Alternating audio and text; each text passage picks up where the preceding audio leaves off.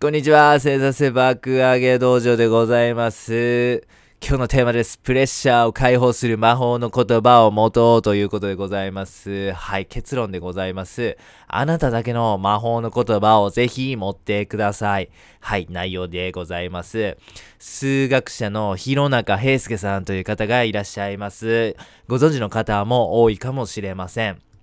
彼はですね、得意点の解消及び解析多様体の得意点の解消というね、あまあ皆様ご理解いただけてると思うんですけど、まあこれをですね、えー証明することによってですね、えー数学のノーベル賞と言われるフィールズ賞を受賞されました。実際ハーバード大学の教授を歴任されるなど非常に数学者として成功された方なんですね。この弘中さんの習慣でですね、えーこんなものがございます。私はバカだからというね口癖があったそうなんですよね。はい。この弘中さんの言葉の意味そしてなぜ彼はこういう習慣を持ってたのかこれちょっと深掘りして考えていきたいんです。はい。これはプレッシャーの解放だというふうに思うんです。はい。私はバカだからということによってですね、彼は数学者として結果を残さないといけないというプレッシャーから解放されていたというふうに思うんです。はい。これいろんなものに適用できると思うんです。まあ、実際ね、あの、ベンチャー企業をした人とかはですね、もう失うものは何もないというね、口癖があることによって、新しいチャレンジに向かうことができたとかね、えー実際に僕の友人で独立してね、あの、授業をやってる人もいるんですけども、彼も、えーもうバイトでも何でもやって家族食わせることできるから、俺はチャレンジしようみたいなことをね、言ってましたね。はい、実際にこの自分のチャレンジを後押しする言葉を用意して、ことあるごとにそれをつぶやくとかね、言葉として言うっていうのは非常に効果あります。ぜひぜひ皆様も取り入れていただければと思います。はい、ではポイントですね。はい、えー、3つポイントがございます。自分の弱さを克服する言葉を持つということが1つ目でございます。2つ目は回数勝負。そして3つ目はぜひオリジナルの名言を作っていただきたいなというこの3つのポイントでございます。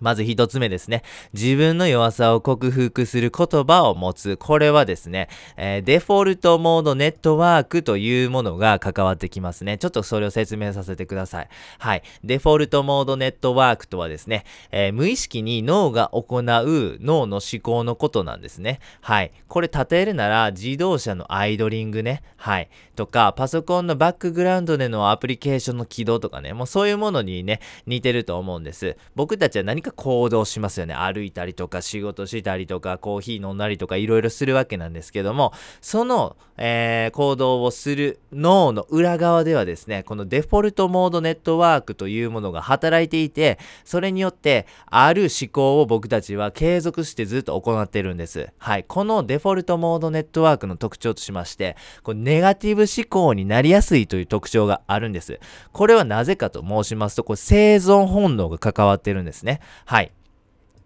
草むらから虎が出てくるかもしれないというふうに常に思っていることによって警戒心をずっとキープすることができますしマンモスが全速力でこっちに向かっているかもしれないとデフォルトモードはねデフォルトモードネットワークで思い続けることによって遠くまで注意が及ぶことができます。台風が迫っているかもしれないと思うことによって、えー実際に、えーそれに準備することができますよね。そういうふうにこのデフォルトモードネットワークがネガティブ思考になることによって、僕たちは、えー主として生存確率を上げることに成功してきたわけなんです。だから僕たちはこのデフォルトモードネットワークがある限りネガティブ思考になりやすいということは受け入れないといけない事実でございます。だからデフォルトモードネットワークでネガティブ思考になることは仕方ないんですね。人間は無意識にネガティブ思考になりやすいというまず事実を覚えておいてください。はい。これがデフォルトモードネットワークの説明でございます。で、ネガティブ思考が発生するタイミングでどんな時かと言いますと、これはマインドレスな状態というふうに言っていいと思います。はい。マインドレスな状態っていうのは、目標に向かって行動してないとかね、だらだらソファーの上で YouTube 見てるとかね、まあそういう状態の時、マインドレスな状態と言っていいと思うんです。そういう状態の時には、このデフォルトモードネットワークが働きやすいんですね。だからどうせ俺なんて起業なんてできないよと、今のまま会社にすがって生きるのが俺の生き方だよなと。天才しかできないんだよな、企業なんて、みたいな感じでですね、この現状維持バイイアス、生存本能を維持したいというこのネガティブ思考によってですね、この何かこう自分が新しい目標に向けてチャレンジするという思考がですね、上書きされてしまうんです。そういう時にこのネガティブな思考発生することは仕方ないんですが、これに対抗する言葉を持ちましょうということなんです。ネガティブ思想、えー、思考にですね、なりそうな時に用意しておいた言葉をぶつけるということでございますね。はい。えー、弘中さんんであれば私はバカだからということによって、このデフォルトモードネットワークによって逃げ腰になりそうな思考を一旦リセットして、いや、自分のやるべき研究に没頭しようということでできるわけですよね。失うものは何もないと言ってベンチャー企業した人も、この言葉によってデフォルトモードネットワークに打ち勝ってきたわけでございます。他にも死ぬこと以外かすり傷とか、生きてるだけで丸儲けみたいなね、こう自分の行動とかね、チャレンジを後押ししてくれる名言ってありますよね。ぜひネガティブな思想になり、えー、思考になりそうな時に用意しておいて言葉をぶつけるというね、癖をぜひ用意しておいてください。はい。えー、二つ目ですね。回数勝負ということでございます。言葉が聞くのは回数をこなすからなんですよね。まさに、ことあるごとにボディーブローのようにですね、言葉をぶつけてください。そうすることによって潜在意識に染み込ませることができるんですね。そうすることによってデフォルトモードネットワークが書き換わります。脳からするとそういう言葉を浴びせられ続けることによって、まあなんかいろいろ不安要素もあるけど、まあ大丈夫っしょというふうにね、えー、ポジティブに、えー、前向きな、えー、発想が生まれてきます。ですので、回数勝負です。あなただけの、え言葉ですね、え自分が振り立つような言葉を、もうことあるごとに回数勝負とあともう割り切ってですね、どんどんどんどん自分の脳にぶつけてください。はい、3つ目のポイントですね。オリジナルの名言をぜひ用意してください。はい、えー、あなただけのオリジナルの言葉をぜひ作ってください。なぜかと申しますと、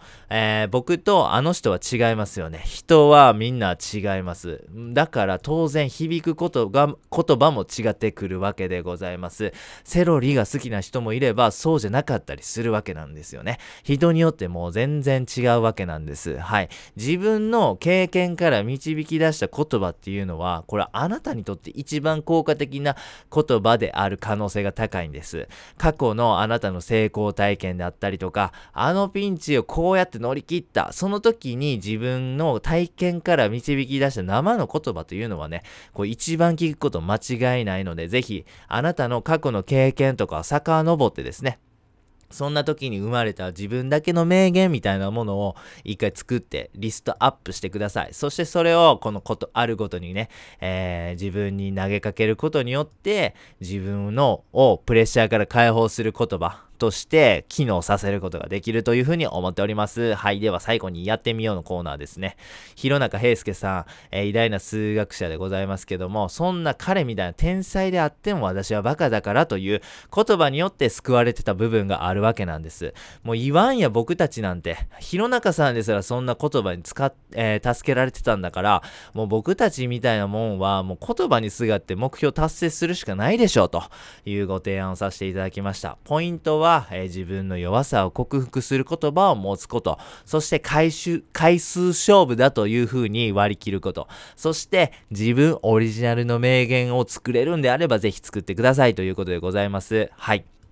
ネガティブ思考になるのは、もうこれしょうがないことでございます。大切なのは、その時に何をするかとかね、どんな言葉を自分にかけてあげられるかということでございます。それによってですね、自分の目標に対する推進力というものがもう全然変わってくるというふうに思います。ぜひ、えー、弘中さんを見習ってですね、えー、自分に適した言葉をかける習慣を持っていただければなと思っております。本日は以上です。ありがとうございました。